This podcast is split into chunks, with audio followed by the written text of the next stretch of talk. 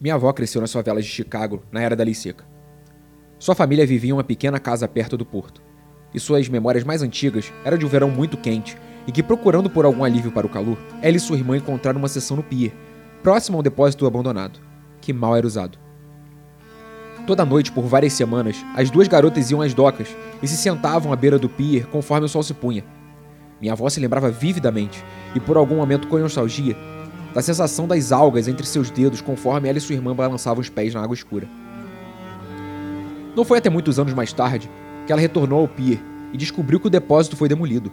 Curiosa, ela decidiu pedir informações ao Departamento de Desenvolvimento Humano. Aparentemente, o depósito pertencia à máfia, que usava como base para operações de um esquema de prostituição.